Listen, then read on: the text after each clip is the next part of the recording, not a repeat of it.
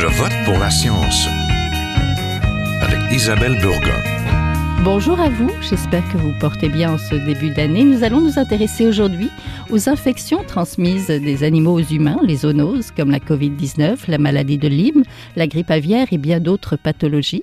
Ces maladies infectieuses surgissent souvent en raison de la promiscuité entre la faune sauvage et les humains.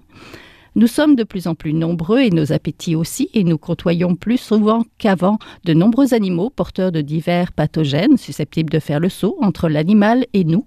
La transmission de ces maladies résulte aussi d'une rupture de l'équilibre naturel, de la dégradation des écosystèmes et des changements climatiques qui déplacent les animaux et les rapprochent de nous. Cela touche aussi la sécurité des aliments que nous consommons. Notre santé dépend donc aussi de la santé de notre environnement. C'est l'approche de santé publique One Health une seule santé liant la santé de l'homme, celle de l'animal et de son écosystème. Nous vous en parlons tout de suite. Restez là.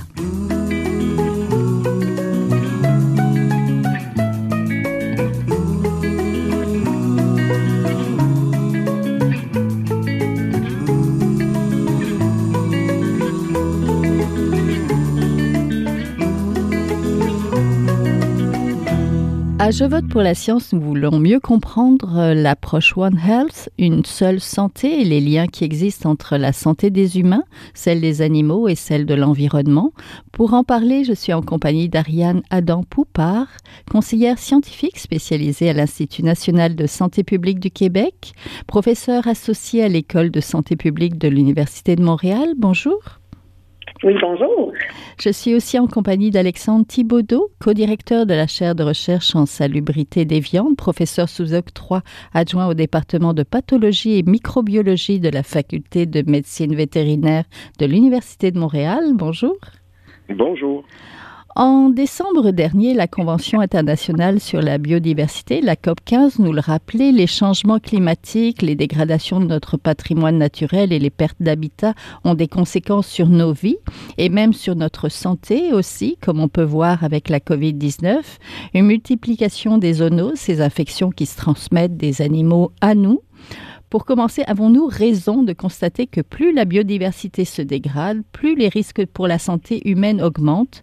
Est-ce que nous pouvons affirmer des animaux en santé c'est égal à des personnes en santé, Monsieur Thibaudot Définitivement, c'est très important d'avoir nos animaux en santé pour deux raisons. Euh, premièrement, parce que ce sont des, euh, animaux, ce sont des, des euh, êtres vivants que l'on côtoie, donc on peut les avoir avec nous dans notre cours, comme même comme animal de compagnie. Et puis, ce sont également des, des animaux que l'on mange, que l'on consomme. Donc, il y a deux voies de transmission. On peut avoir une voie de transmission directe des pathogènes vers l'être humain, mais il ne faut pas oublier non plus le, le vecteur alimentaire qui peut servir de voie de transmission pour les bactéries des animaux vers les humains. Oui, vous êtes spécialiste des pathogènes alimentaires et de la ferme. Est-ce que vous voyez plus souvent qu'avant ce type de pathologie oui, effectivement, on peut noter une augmentation de la transmission des pathogènes alimentaires. Euh, chose qui est très intéressante également, on sait que dans, le, dans une saison, comme au Canada, donc on a quatre saisons, mm -hmm. on peut voir même dans les saisons les plus chaudes une augmentation de la transmission des pathogènes alimentaires via les, les aliments. Donc définitivement, c'est quelque chose qu'on observe. Même récemment, euh, on a eu vent d'un épisode de, euh, d'une bactérie qui s'appelle Campylobacter, qui est plus retrouvée présentement chez les oiseaux. Euh, donc, elle est là en plus grande quantité que normale. Donc, euh, on s'attend à ce qu'il y ait peut-être une légère augmentation euh, des cas de Campylobacter chez les êtres humains également. Oui, et on pense aussi à la grippe aviaire. Oui, on a la grippe aviaire. la grippe aviaire, par contre, n'est pas nécessairement pour l'instant transmissible mm -hmm. via la voie alimentaire. Mais effectivement, on a également aussi la grippe aviaire qui sévit, euh, donc un épisode qui est transmis d'élevage en élevage, euh, donc principalement par les oiseaux migrateurs. Euh, pour l'instant, on n'a pas de transmission vers l'être humain qui est notée, mais effectivement, on est, avec l'influenza, on est toujours à une mutation près de la catastrophe. Oui, puis on a eu beaucoup de cas cet été, c'est pour ça que j'en parlais. L'approche de oui. santé publique, One Health, une seule santé, met en œuvre des programmes, des politiques et législations et conduit aussi des travaux de recherche où plusieurs secteurs communiquent, la santé, la santé animale et l'environnement. Pouvez-vous nous présenter cette approche, Madame Adam Poupard? Euh, oui, bien sûr. Alors, vous l'avez déjà très bien décrit. L'approche d'une santé, c'est une approche qui vise à mettre en commun euh, euh, des données, des connaissances ou encore différentes expertises dans, dans, trois domaines, donc la santé humaine, la santé animale et les sciences environnementales. Et on, on se sert de cette mise en commun-là pour essayer de trouver des solutions à des problématiques complexes, comme la problématique des zoonoses, finalement. Euh, puis je peux peut-être vous illustrer l'approche une santé là, et l'utilité de l'approche d'une santé par euh, la rage euh, que l'on peut avoir euh, chez les humains. Donc, la rage humaine, vous savez, la, la rage, c'est un virus qui peut être présent chez différents animaux et la principale voie de transmission à l'humain, c'est par la morsure. Mm-hmm. Et donc, la, la solution, une des solutions que l'on a trouvées pour pouvoir protéger l'humain contre euh, la rage, c'est finalement de vacciner les animaux qui pourraient être porteurs de ce virus-là. Donc, on vaccine à la fois certains animaux domestiques comme nos chiens, mais on vaccine aussi euh, des animaux de la faune. Et donc, ça permet réellement de limiter la propagation de la rage au sein des populations animales pour éventuellement éviter que l'humain contracte la rage. Oui. Est-ce que le fait qu'on ait de plus en plus d'animaux de compagnie, notamment à Montréal, je pense qu'il y a presque 2 millions de chats et de chiens, presque autant que d'humains. Euh, est-ce que ça nous met plus à risque? Euh, écoutez, c'est une bonne question. Je n'ai pas, euh, je n'ai pas la réponse sous les yeux. Il faudrait peut-être que M. Thibodeau pourrait en parler davantage. Malheureusement, je n'ai pas la réponse non plus. Oui. Donc, une, cette approche-là, c'est pas une idée neuve. Ça fait longtemps qu'on sait que des liens existent entre la santé animale et la santé humaine. Et ce, qui est peut-être plus nouveau, c'est la montée de la préoccupation écologique. C'est cela qui est lié aussi à la santé de notre environnement, n'est-ce pas, Monsieur Thibaudot? Oui, définitivement. La santé de l'environnement est au cœur des préoccupations, autant des consommateurs d'aliments carnés que des consommateurs euh, d'aliments à base végétale. Comment ça se déploie dans les épiceries? Ça se déploie dans les épiceries? C'est très difficile à dire. Pour l'instant, on a encore, euh, je dirais, euh, c'est c'est toujours, il y a toujours le vieil adage que c'est le prix qui va faire mm. le choix final. Donc, effectivement, pour la majorité de la consommation c'est alimentaire, c'est toujours le prix, euh, surtout dans un contexte inflationniste présentement, qui va stimuler l'achat de la majorité des gens. Par contre, on voit une émergence de marché de niche qui est quand même assez importante. Donc, de plus en plus, les gens vont faire affaire avec des, avec des pas des médecins de famille, désolé, des fermiers de famille, mm-hmm. vont aller chercher des aliments avec certaines certifications qui nous permettent de, on pense, avoir euh, un meilleur impact sur l'environnement. Oui, c'est sûr qu'on veut aussi euh, de, moins d'antibiotiques, moins de produits. On veut du plus en plus naturel. Est-ce qu'on comprend bien ce que c'est vraiment le naturel quand on parle des animaux de ferme? Je pense qu'on ne comprend pas vraiment nécessairement le naturel. Euh, ce que ça veut dire parce que c'est quand même il faut faut aussi se porter dans un esprit de production qui doit répondre à la demande. Donc euh, c'est sûr que dans une production bien balancée, il va y avoir l'utilisation de certains antibiotiques. Euh, par exemple, pour les animaux, c'est une question de bien-être animal également. Nos mhm. animaux peuvent tomber malades, il faut les soigner pour protéger l'environnement, pour protéger l'être humain, mais aussi pour protéger leur bien-être. Par contre, pour ce sujet-là précisément, comment est-ce que les les, euh, les productions carnées influencent l'environnement, c'est de plus en plus euh, de manière positive en fait, parce qu'il y a énormément de recherches qui est fait pour la réduction des antibiotiques. Par exemple, euh, récemment, les producteurs de porc ont réduit leur usage d'au moins 20% de la quantité d'antibiotiques qui étaient utilisés dans leurs élevages. Donc, il y a des efforts de filière qui sont faits pour exactement savoir combien d'antibiotiques sont utilisés et puis comment on peut les euh, réduire et tout ça supporté par une recherche active. Oui. Et puis sur les autres composantes environnementales aussi, on travaille beaucoup sur la réduction des gaz à effet de serre. Donc modification d'aliments, modification des bactéries qui sont à l'intérieur de l'intestin des animaux pour limiter au maximum l'impact négatif parce qu'il y a des impacts négatifs à produire des aliments carnés sur l'environnement.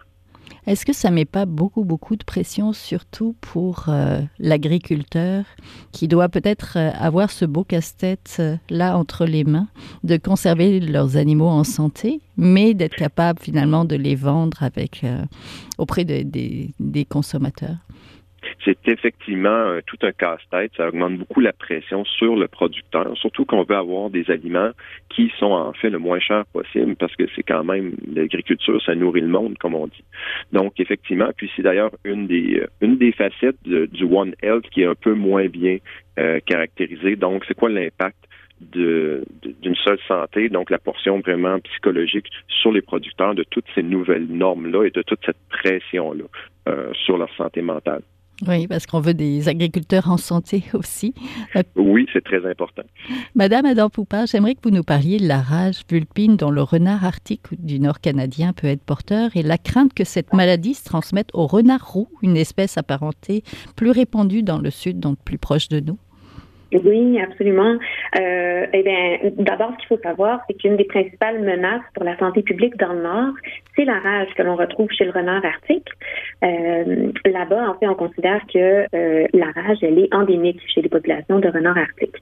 Et donc, euh, vous le savez peut-être, en fait, euh, la rage, c'est un virus qui, euh, qui se retrouve chez plusieurs animaux. L'humain peut contracter la rage essentiellement par une morsure. Et en fait, la rage, elle est mortelle dans un délai, elle est mortelle pour l'humain et dans un délai assez rapide si, si l'humain ne reçoit pas un traitement très rapidement. Donc, rapide de combien? On parle de d'heures? Euh, on parle de, on parle vraiment de, de, quelque chose de très court. Je, je, voudrais pas donner un nombre d'heures exact là, mhm. pour, pour euh, mal informer les, les auditeurs, mais on parle vraiment de, de quelques heures, voire quelques jours, mais quelque chose de très très rapide. En fait, ce qu'on dit, c'est que dès, dès qu'il y a l'apparition de certains symptômes de la rage, euh, il y a le décès qui va s'en suivre. Donc, il faut mhm. vraiment que le traitement soit offert avant l'apparition des premiers symptômes de la rage chez l'humain. Et, euh, et donc euh, euh, là où là où il y a un lien avec les changements climatiques, c'est c'est qu'on on sait qu'avec les changements climatiques, les populations de renards arctiques vont migrer, vont se déplacer possiblement vers le sud et elles pourraient éventuellement rencontrer des populations de renards roux que l'on retrouve justement un peu plus au sud au Québec, dans les endroits un peu plus peuplés du Québec aussi. Et les populations de renards roux euh, sont, euh, on retrouve bien moins de, de rage dans ces populations-là. Donc, la crainte qu'on a, c'est qu'également avec les changements climatiques, les populations de renards roux remontent vers le nord, alors que les populations de renards arctiques descendent vers le sud, et qu'il y a une espèce de mélange entre ces deux mm-hmm. populations-là et qu'il y a une espèce de transmission de la rage aussi, ce qui causerait plus de rage dans nos populations de renards roux et une plus grande exposition de nos populations humaines euh, euh, de par ce phénomène-là. Si je comprends bien, c'est une histoire de rencontre. Oui, exactement, exactement. Est-ce que est-ce que c'est problématique pour nos animaux de compagnie? Est-ce que la rage vulpine, est-ce que du renard, elle peut passer au chien? Euh, oui, la rage, s'il y a une morsure d'un renard rabique à un chien, effectivement, euh, le chien pourrait tout à fait contracter la rage.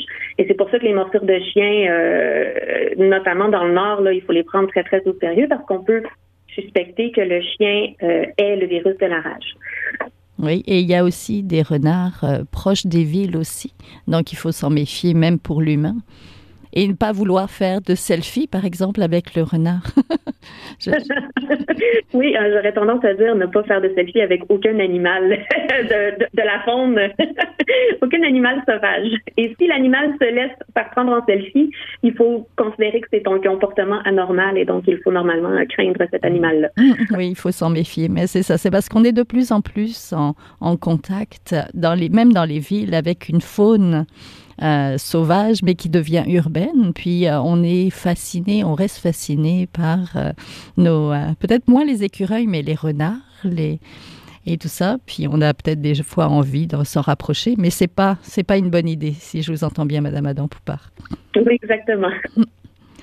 il y a aussi l'émergence des zoonoses comme la grippe aviaire. Est-ce que c'est une question de promiscuité aussi entre une faune sauvage et les humains?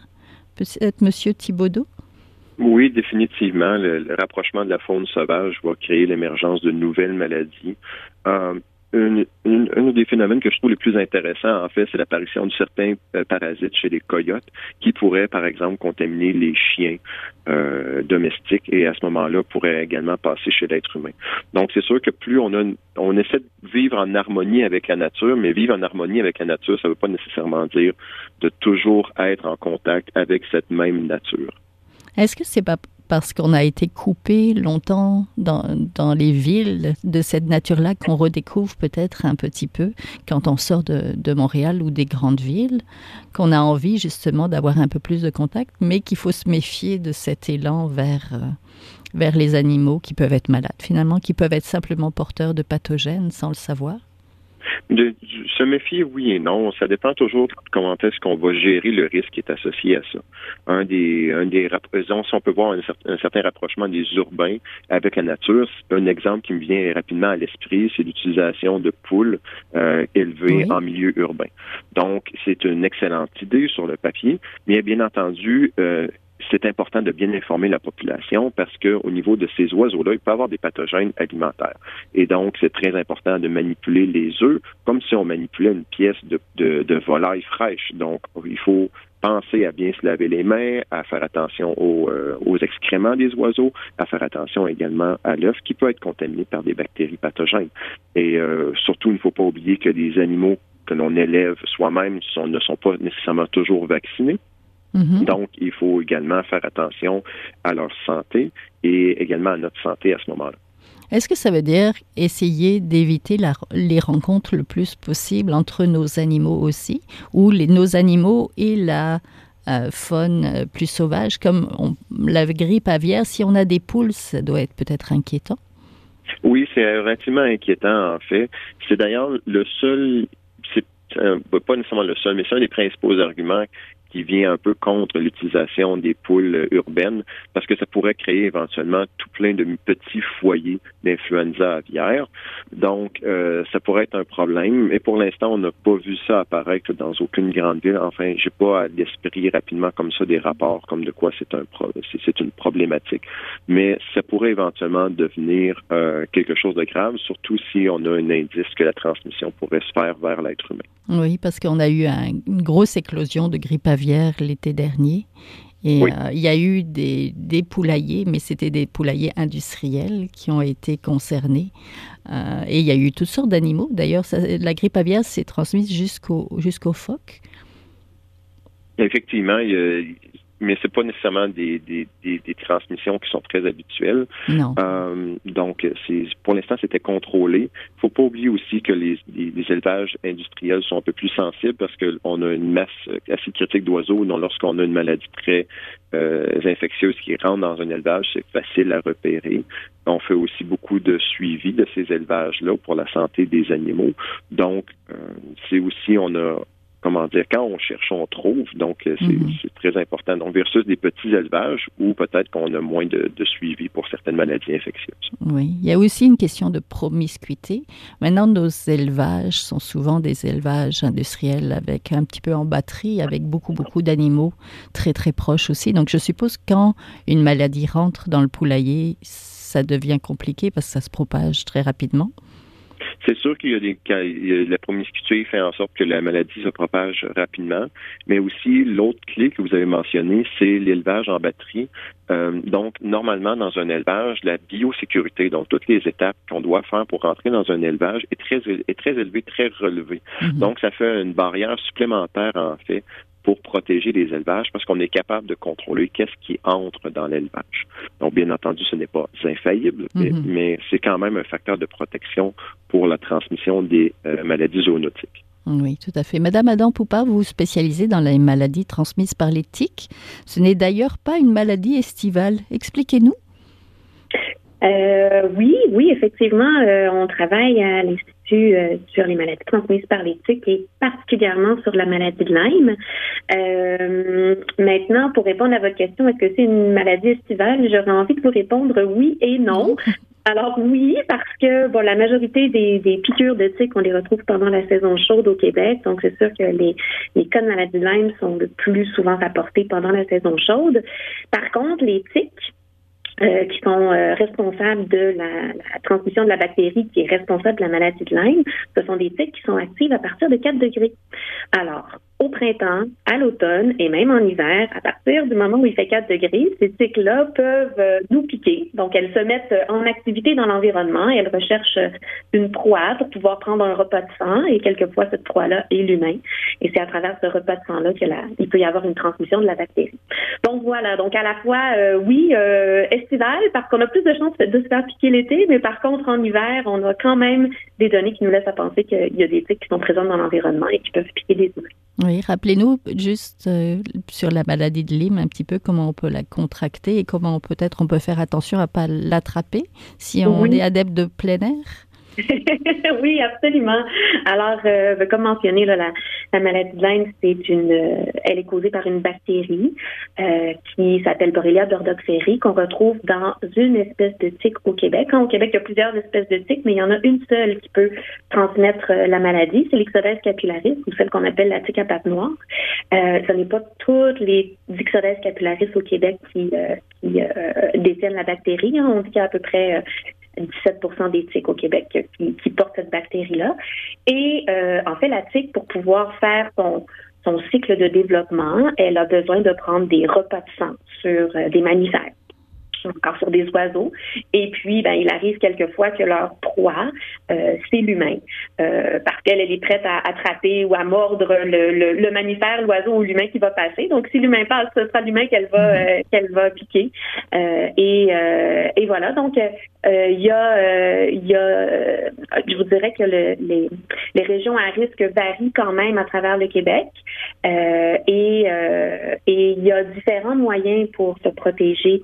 Euh, euh, notamment quand on va faire des activités de plein air, comme vous l'avez mentionné, euh, et donc notamment dans des endroits à risque. Et je vous invite à, aller voir notamment sur notre euh, notre site web où on présente vraiment une carte de risque de l'acquisition de la maladie de Lyme à travers le Québec.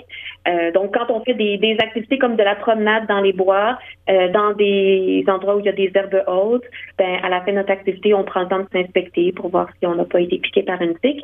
Euh, ensuite, il faut savoir quoi faire si jamais on a une tique euh, qui nous a piqué. Ce qu'on recommande, c'est de retirer la tique le plus rapidement possible parce que le délai de transmission de la bactérie euh, est, très, très faible, voire nul si on retire la bactérie dans un délai de 24, de 24 à 36 heures. Euh, ensuite, il y a aussi des mesures pour mieux aménager notre jardin, notre cour, pour qu'elle ne soit pas propice à l'établissement des tiques. Euh, et ça aussi, là, si vous allez, euh, si vous vous renseignez auprès de votre direction de santé publique, vous allez trouver différentes méthodes. Souvent, ce qu'on cherche, c'est à créer une zone tampon entre le boisé où on pourrait retrouver des tiques et l'endroit où on fait nos activités dans notre jardin. Une zone tampon avec des copeaux de bois, par exemple. Euh, et euh, voilà. Donc, il y a vraiment différentes solutions pour pouvoir se protéger. Puis c'est sûr que la maladie de Lyme, c'est quand même une, maladie intéressante en lien avec les changements climatiques parce que c'est pour nous, c'est un peu comme notre cas traceur. On connaît vraiment les liens, on, on voit avec les changements climatiques que la cycle progresse au Québec et qu'elle s'établit de plus en plus et on a donc de plus en plus de cas de maladie de Lyme qui sont déclarés. Oui, justement, quels sont les impacts de la variabilité du climat et les aléas climatiques sur les zoonoses au Québec, Monsieur Thibaudot? Euh, il y en a quand même plusieurs, en fait, ce qui est observé dans le monde. Euh, premièrement, il faut voir que d'après les modèles et certaines observations, à chaque fois qu'on va augmenter d'un degré Celsius, on peut augmenter de l'ordre de 5 jusqu'à 25% qui est plus de zoonoses de type alimentaire. Donc, ça, c'est très important. Euh, aussi, il y a des facteurs un peu moins, qu'on pense un peu moins. Par exemple, si on a une augmentation de la température et une, une, augmentation du délai de la saison chaude, on va se mettre à faire plus de pique-niques, on va se mettre à faire plus de barbecue. Donc, c'est vraiment une excellente nouvelle, c'est très festif. Par contre, lorsqu'on sait pour la transmission des maladies alimentaires, mais ce sont des comportements qui sont plus à risque. Donc, d'une manière indirecte, on peut également augmenter la transmission des bactéries d'origine alimentaire par un comportement à risque. Oui, est-ce qu'on peut dire qu'il y a un risque de réémergence de certaines maladies infectieuses à cause des changements climatiques? De réémergence, c'est plutôt pour l'instant peut-être en fait des Pardon? Une émergence plus? Une émergence, oui, ce serait plutôt une émergence. Donc, certaines bactéries qu'on est moins habitué de voir, qu'on verrait plus souvent. Euh, donc, on pourrait, donc, par exemple, si on a une bactérie qu'on est capable de bien contrôler présentement, mais que sa quantité augmente chez les animaux, bien, c'est sûr que cette quantité-là peut éventuellement devenir problématique et contaminer suffisamment un aliment pour que cet aliment-là devienne euh, problématique. Euh, il ne faut pas oublier aussi dans la des, des, changements climatiques peuvent aussi apporter un impact non pas seulement sur la qualité microbiologique, mais également sur la qualité euh, chimique, physico-chimique des aliments. Par exemple, plus d'épisodes de pluie pourraient apporter euh, une température plus humide, donc une augmentation des, euh, des insectes nuisibles, qui pourrait à ce moment-là se solder par une augmentation d'utilisation des pesticides, qui pourrait augmenter la concentration de pesticides dans l'aliment. Donc, on a vraiment, c'est vraiment très difficile de bien modéliser, mais on a vraiment une foule de facteurs qui peuvent nuire à la saine alimentation de l'être humain, qui sont liés au changement climatique. Oui. Madame Adam Poupard, quelles sont les solutions pour lutter contre ces maladies? Je sais que vous avez justement des projets de recherche sur les insecticides en Montérégie. Non, malheureusement, ce n'est pas nous qui avons des projets de recherche sur les insecticides. Ce sont des chercheurs de l'Université de Montréal. euh, mais bon, moi, je peux vous parler de ce qu'on fait, nous, à l'Institut, euh, en lien avec les maladies transmises par l'éthique. Euh, D'abord, on, on, déploie le programme provincial de surveillance intégrée de la maladie de Lyme, un programme qui nous permet d'obtenir différentes informations sur la présence d'éthique sur le terrain, mais aussi des informations sur les, cas de maladie de annuellement. Puis ça nous permet donc de produire une carte de risque pour mieux informer les décideurs, pour mieux informer toutes les parties prenantes qui vont ensuite mettre en place des mesures de prévention euh, euh, pour protéger la population. Euh, on développe également actuellement des, cartes de risque qui intègrent les impacts des changements climatiques. Donc, on essaie de projeter à différents horizons temporels de quoi pourrait avoir l'air la répartition des tiques ixodes capillaris sur le territoire québécois, par exemple en 2050, en 2080. Pour l'objectif de ces cartes-là, c'est vraiment de, renseigner euh, les décideurs et pour euh, qu'il puisse y avoir déjà des mesures de prévention qui soient mises en place aujourd'hui pour éviter ce qui pourrait se passer euh, dans le futur.